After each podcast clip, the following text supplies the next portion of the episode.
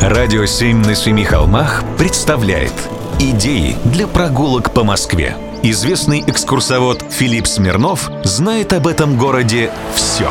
Прогулки со Смирновым. Здравствуйте. В 1962 году на экраны вышла кинокомедия «Семь нянек». Режиссер этого фильма Ролан Быков. По сюжету золотая бригада часового завода берет шефство над малолетним преступником. Они забирают его из колонии и начинают перевоспитывать. Они, конечно, не преуспели.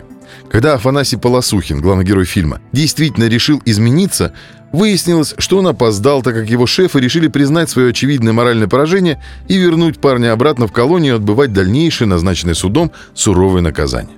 Наивное и смешное советское кино можно смотреть и с краеведческим интересом. Снималось оно в районе Беговой улицы, и в кадре мелькает несохранившаяся застройка этого уголка Москвы. Так, например, видны жакейские домики с верандами и уютное состояние почти предместья. А сегодня здесь высится Исполин. Его прозвали «Дом Сороконожка». Строили как гостиницу к Олимпиаде 80, но потом сделали жилым. Архитектор Андрей Мейерсон. Стиль – брутализм. Дом легендарный. И не из-за жильцов. Это были заслуженные работники авиационного завода, а из-за своего вида.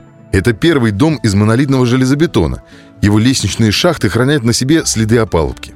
Это дом-эксперимент. 40 парных опор высотой в 4 этажа позволяют воздушным массам свободно проходить под домом и создают эффект парения.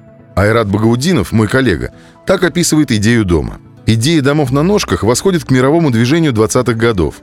Их делал и Ле Корбюзье в своих домах, здание Центросоюза, и наши конструктивисты, тот же дом Наркомфина. Почему дом ставили на ножки?